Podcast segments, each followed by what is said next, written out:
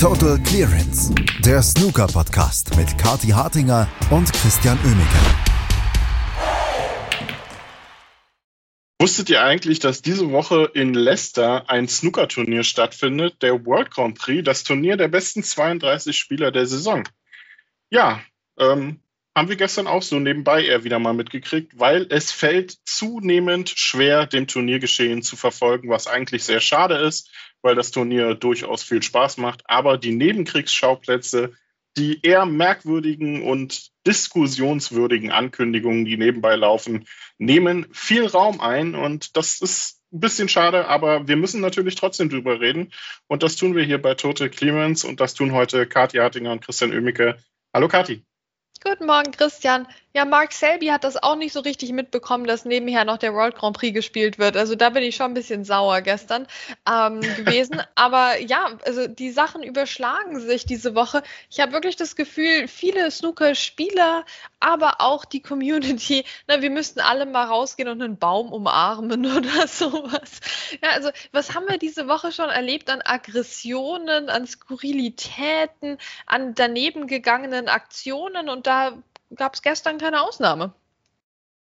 Nee, gab es wirklich nicht. Ich bin, bin gerade ganz froh, dass du mich jetzt ein bisschen mit Humor wieder abgeholt hast, weil ich bin ehrlicherweise seit gestern Abend ein bisschen geschockt ähm, nach der Ankündigung, dass in Saudi-Arabien ein ähm, Einladungsturnier stattfinden wird im März in Riyadh. Ähm, nicht unbedingt, weil es stattfindet, sondern weil es so ziemlich der blödestmögliche Zeitpunkt für sowas ist, weil es ähm, unnötig ist und weil es mal wieder auch so ein Event ist, wo nur die Top-Spieler dabei sind. Es ist alles drumherum ist so, äh, Entschuldigung, dämlich, dass mir nichts Besseres einfällt. Und, und weißt du, was ich gestern noch gedacht habe? Gestern Mittag so habe ich ähm, Mittag gegessen mit meinen Arbeitskollegen und dachte so, weißt du, was mir beim Snooker fehlt? Wenn jemand so auf Maximum-Kurs ist, dann könnte es doch eigentlich irgendwie so eine Unterbrechung geben, wo dann ein neuer Ball reinkommt und der schimmert golden und bringt vielleicht so 20 Punkte. Das fehlt dem Snooker doch dringend. So sehr, so sehr. Also ich muss jetzt sagen, Christian, Gold ist meine Lieblingsfarbe. Ne? Also in dem Sinne finde ich es eigentlich gut, dass wir jetzt so einen goldenen Ball dazu haben auf dem Snookertisch. Nein, aber jetzt mal im Ernst. Lass mich raten, du bist jetzt schon gespannt auf das Outfit von Sean Murphy in Riyadh. Ja, so, genau, genau. Also das muss ja eigentlich dann passend sein, genau. Ja, ähm, es, es ist so, so schwierig, das Ganze. Ich, ich habe nur noch keine klare Meinung gebildet, ehrlicherweise, weil, also ich meine, ist das eine integre Aktion? Nein. Dann kommen aber auch wieder berechtigterweise Stimmen, ja, was ist denn mit den Exhibitions in, in China und so weiter? Ja, also dann ist man wieder in dieser Geschichte mit dem Whataboutism quasi drin. Ne? Also so, irgendwie muss man das ja auch navigieren. Also dann ist es auch wiederum nur eine Exhibition, aber es müsste auch wirklich einfach nicht sein. Es, es, es gefällt mir nicht, es gefällt niemandem. Ne? Also es ist ähm, auf vielen Ebenen schwierig und äh, das Schöne ist, also eigentlich, ich bin diesem goldenen Ball auch ein bisschen dankbar, weil jetzt können wir uns darüber mit ein bisschen mehr Humor dann auch ähm, aufregen, ja, weil der Rest an dem Turnier ist echt daneben und das ist wenigstens lustig daneben. Ähm, also ich meine, wie man auf, bei allen Sachen, über die man jetzt im Snooker nachdenken kann. Ne? Da haben wir Sean Murphy mit, seinem, mit seinen Punkten auf dem Spielball. Ähm, wir haben die Überlegung, die ja auch schon schwachsinnig ist, die, die ähm, Frames zu beenden, wenn jemand Snooker braucht. Ja, dann gibt es die Frage, okay, wie viele Foul und Misses will man hintereinander spielen lassen? Ja, also solche Diskussionen gibt es ja durchaus mal im Snooker. Aber dass sich jetzt jemand hinstellt und ausgerechnet bei einem Maximum Break jetzt da überlegt, Mensch, da bräuchten wir jetzt eigentlich mehr Spannung. Das, das müssten wir eigentlich jetzt noch größer aufziehen, indem wir dann nach der letzten Schwarzen nochmal einen Ball auf den Tisch packen. Wohin eigentlich? Ähm, und wo ist dann der Spielball? Wie, wie stelle ich auf den goldenen Ball oder fange ich da wieder von vorne an? Also das sind ähm, Fragen, da, also da bin ich schon ein bisschen gespannt, also wie durchdacht dann einfach ähm, dieses Konzept ist. Und was ist, wenn jemand nur 155 gespielt hat? Kommt dann auch der goldene Ball? Dann sind wir nicht mehr bei 167. Also, ne, das sind alles so Sachen. Da kann man sich jetzt so ein bisschen reinsteigern, wenn man gerade ein bisschen fliehen möchte vor der, äh, vor der Komplexität dieser Geschichte mit, mit Saudi-Arabien und dem, und dem Turnier an sich. Aber dass man drüber nachdenkt, beim Maximum Break von allen Sachen, da jetzt dann noch einen Ball aufzusetzen, als wäre die letzte Schwarze nicht spannend genug, dann machen wir das nochmal, aber in Gold. Also, da, kann, da kann ich ehrlich drüber lachen. Ja, also es ist wirklich äh, absoluter Schwachsinn, diese, dieser goldene Ball. Also der, der wird ja auch, äh, der, der hat ja auch einen schönen Namen, ne? Riyadh Season Ball.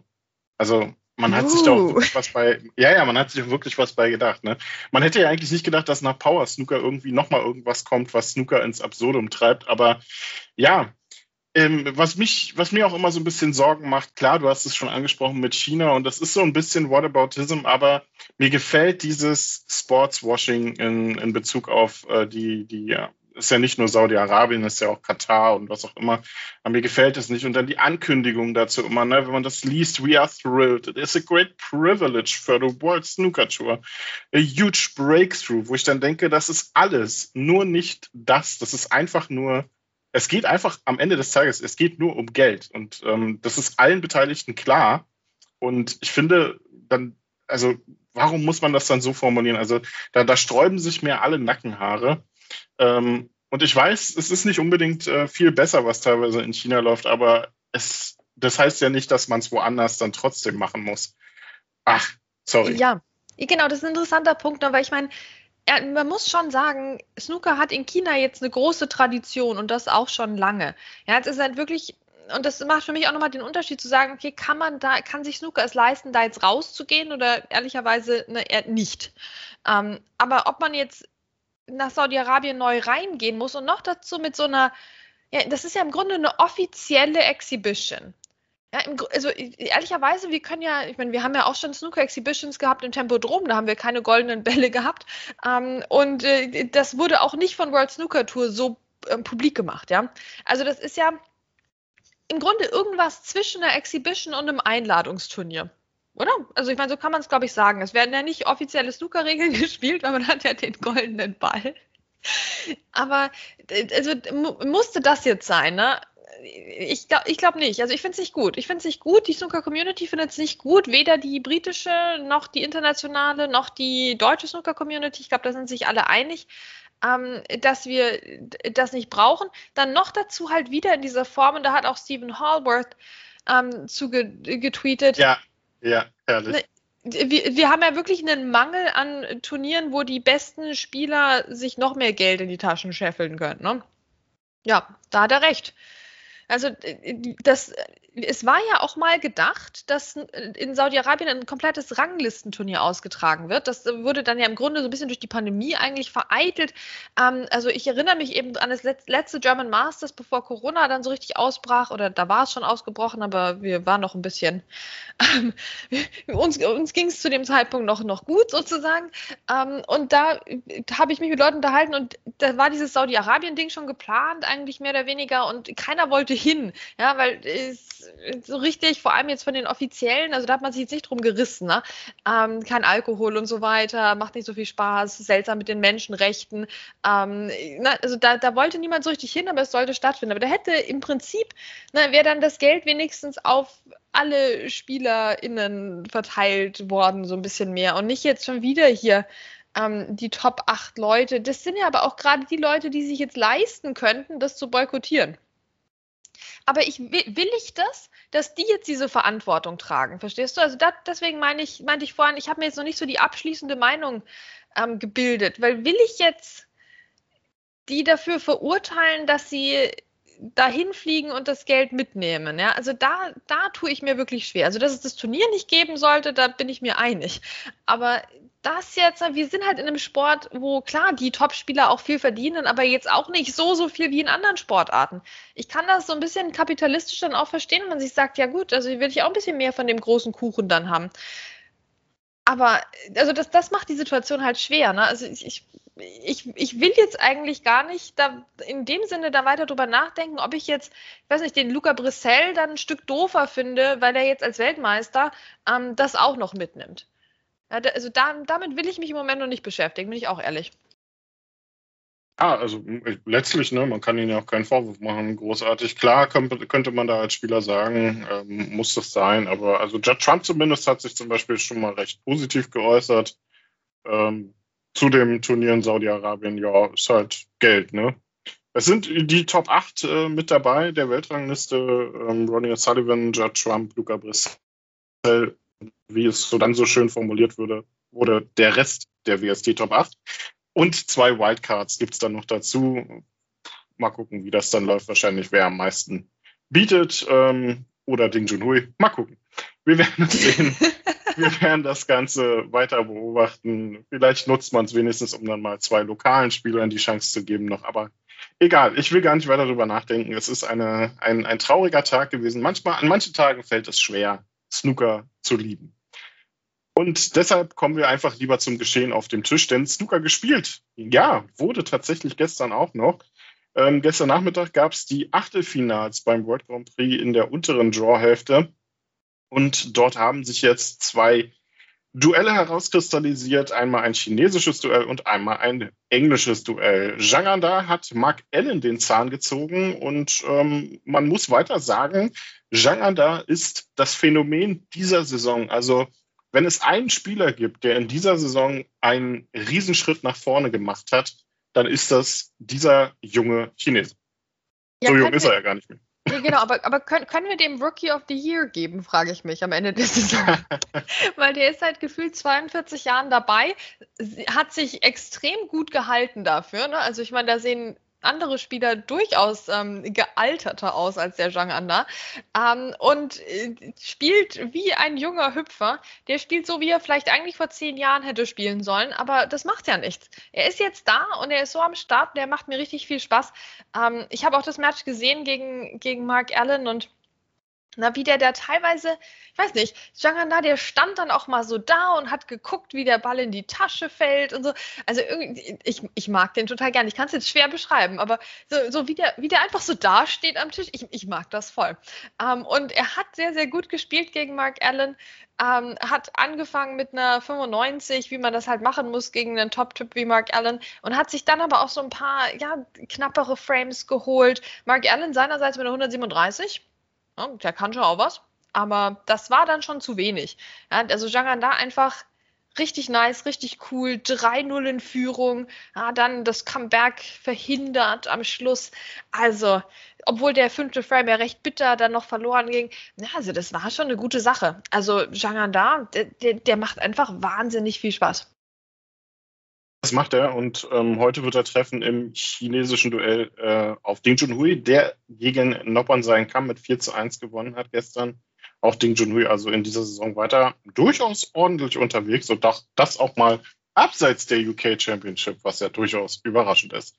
Das andere Viertelfinale bestreiten Gary Wilson und Ronnie O'Sullivan und die haben das auf sehr unterschiedliche Art und Weise erreicht. Gary Wilson profitierte letztendlich von einem Traumstart gegen äh, Tom Ford und Ronnie O'Sullivan hat wie so oft in der letzten Zeit eigentlich mal wieder ein typisches Ronnie O'Sullivan-Match abgeliefert und hat eigentlich dann letztendlich ein Match gewonnen, was er eigentlich vielleicht gar nicht hätte unbedingt gewinnen dürfen.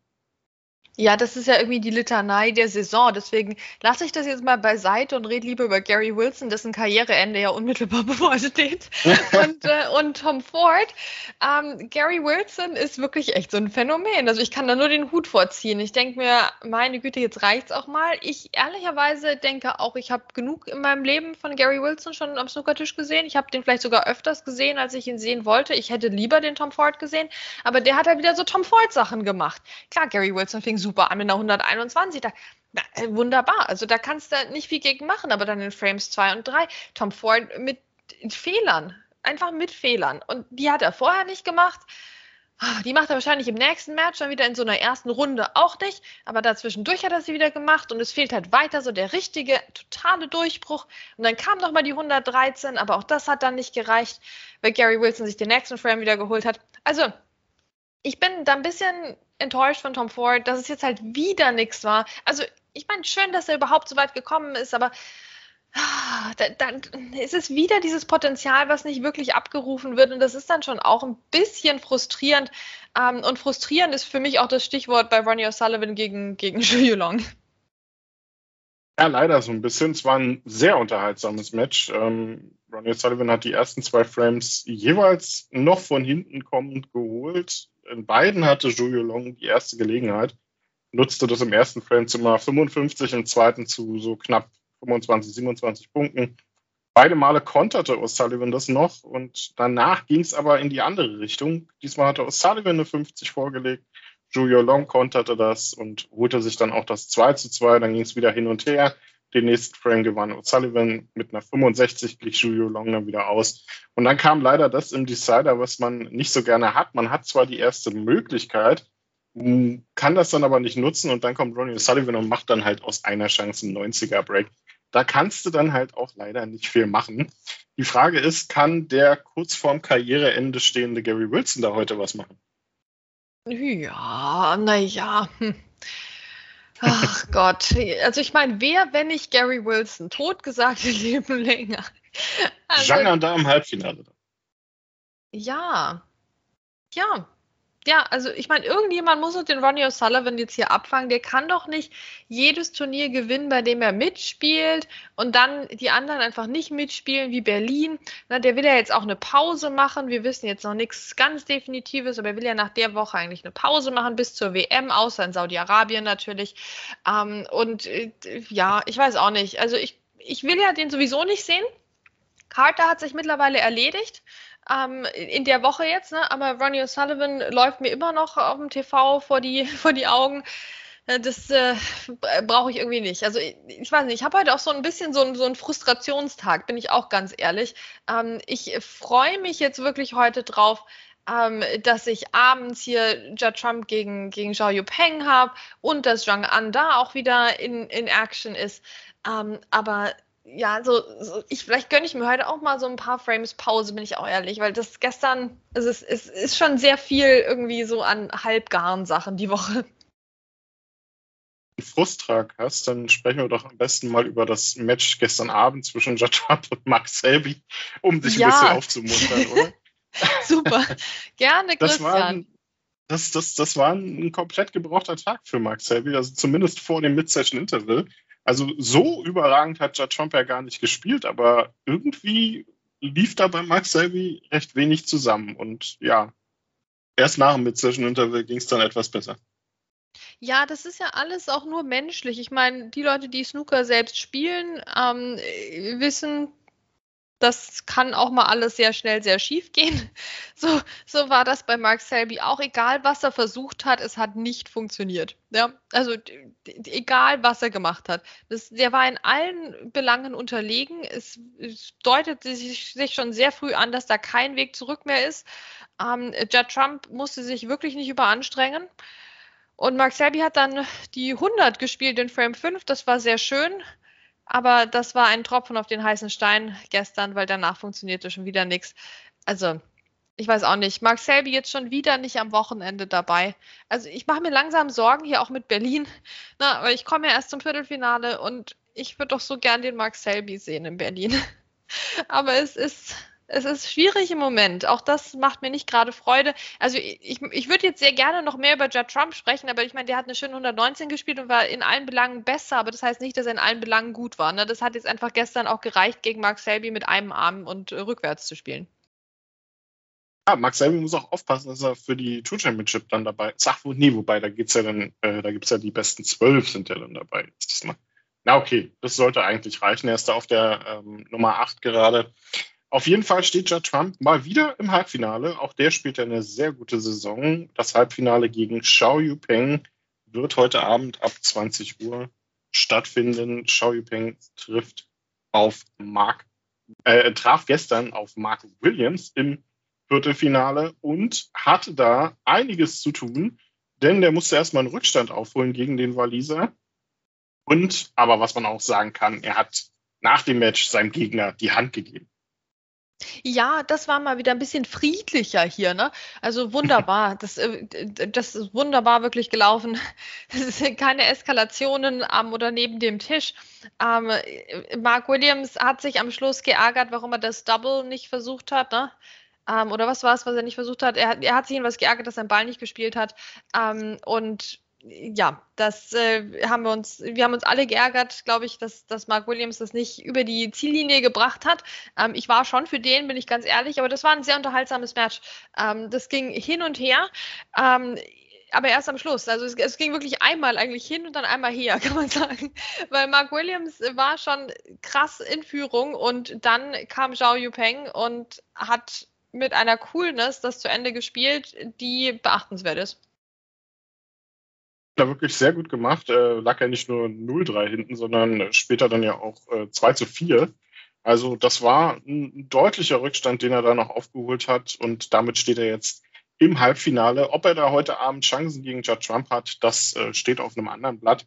Ist ja ein bisschen schwer zu verfolgen, dieses Turnier, wenn man ähm, die Matches sieht, weil man ja immer mehrere Runden am gleichen Tag hat. Aber ab heute Abend erledigt sich das. Heute Nachmittag gibt es dann nämlich die Viertelfinals der unteren Drawhälfte Zhang Anda gegen Ding Junhui und Gary Wilson gegen Ronnie Sullivan. Und am Abend dann das erste Halbfinale, morgen das zweite Halbfinale und Sonntag das Finale. Da sind wir dann also wieder im normalen ITV-Rhythmus für den Rest des Turniers. Und wir hoffen, dass wir dann auch morgen mal nur über das Geschehen auf dem Tisch sprechen können und nicht wieder heute noch irgendwelche Ankündigungen kommen. Man kriegt so ein bisschen Angst langsam, ne? Ja, das ist schon schwierig. Also genau, ein bisschen mehr Fokus auf den Tisch äh, würde auch mir gut tun. Es war ähm, tatsächlich eine Kombination, die Mark Williams gerne versucht hätte. Also falls jemand versucht hat, die zu vergessen über Nacht, jetzt äh, herzlichen Glückwunsch. Jetzt ist sie wieder da. Ich glaube, wir sehen sie alle vor uns. Ähm, ja, Mark Williams leider raus, aber trotzdem äh, ein super Line-up jetzt für sowohl für heute als auch für jetzt die, die Halbfinals. Um, ähm, und dann versuchen wir einfach vielleicht nur auf den Tisch zu gucken. nur auf den Tisch zu gucken und hoffentlich keine weiteren Skandale und Skandälchen zu sehen. Um, ähm, und dann schauen wir mal, was, was da so passiert. Das machen wir und das tun wir hier bei Total Clemens natürlich auch übers Wochenende. Wir fassen das ganze Geschehen für euch zusammen. Viel Spaß mit dem äh, heutigen Tag beim World Grand Prix in Leicester. Kathi und Chris sagen Tschüss. Bis zum nächsten Mal. Total Clearance, der Snooker-Podcast mit Kati Hartinger und Christian Oemeke.